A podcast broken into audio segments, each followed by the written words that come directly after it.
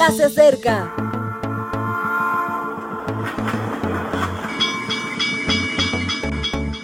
Partimos ya.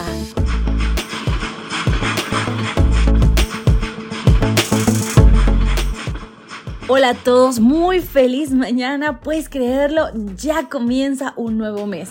En este primer día de la semana agradecemos por todas las cosas que Dios nos ha dado, por su cuidado, amor y misericordia. Y hoy más que nada me siento muy feliz de compartir el mensaje de hoy. Iniciamos una nueva temática, una nueva serie. Esta es sobre equilibrio y carácter. ¡Wow! ¿Cuánto nos falta por aprender sobre el tema? Iniciemos abriendo la Biblia en Job 31.6 que Dios me pese en la balanza de la justicia y reconocerá mi integridad. Todos funambulistas es el título de hoy. En 2014, Nick Walenda batió dos récords como acróbata. Nick cruzó entre dos rascacielos sobre un alambre con una inclinación de 19 grados y con los ojos vendados. No era la primera vez que hacía algo así.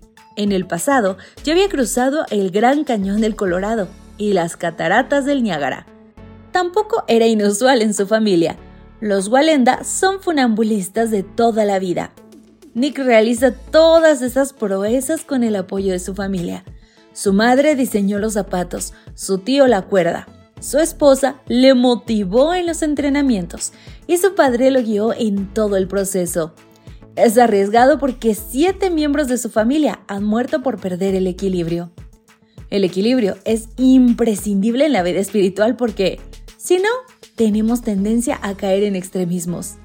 Hemos, por tanto, de avanzar sobre el alambre de nuestra existencia con el mayor apoyo, sobre todo de las palabras orientadoras de nuestro Padre.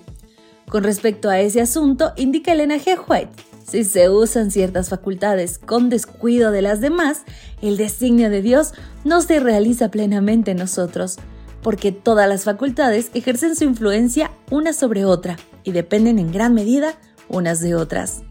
No se puede usar eficazmente una de ellas sin la operación de todas, para que el equilibrio se conserve cuidadosamente. Si toda la atención y fuerza se concentran en una, mientras las otras permanecen dormidas, el desarrollo es intenso en esta. Y conducirá a extremos porque no todas las facultades habrían sido cultivadas. Algunas mentes están atrofiadas y les falta el debido equilibrio. No todas las mentes están por naturaleza constituidas de igual manera. Tenemos mentes diferentes. Algunas son fuertes en ciertos puntos y muy débiles en otros. Y estas deficiencias tan evidentes no necesitan ni debieran existir. Si los que las poseen fortalecieran los puntos débiles de su carácter, cultivándolos y ejercitándolos, llegarían a ser fuertes. Job fue un verdadero funambulista de la vida. La cruzó con todas las dificultades imaginables y en muchas ocasiones a ciegas. Se había entrenado en el Señor todos los días intentando ser un hombre íntegro.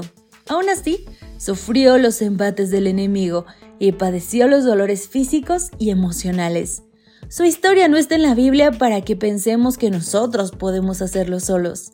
Su historia está en la Biblia para que sepamos que Dios está a nuestro lado, aunque no lo veamos. Su voz nos sigue orientando en cada momento. Escúchalo y en equilibrio avanza. Querido amigo, hoy tienes la oportunidad de equilibrarte en esta vida, sosteniéndote de la mano de Jesús. No la pierdas. Que pases un día espectacular. Soy Ale Marín y fue un gusto acompañarte. Maranata.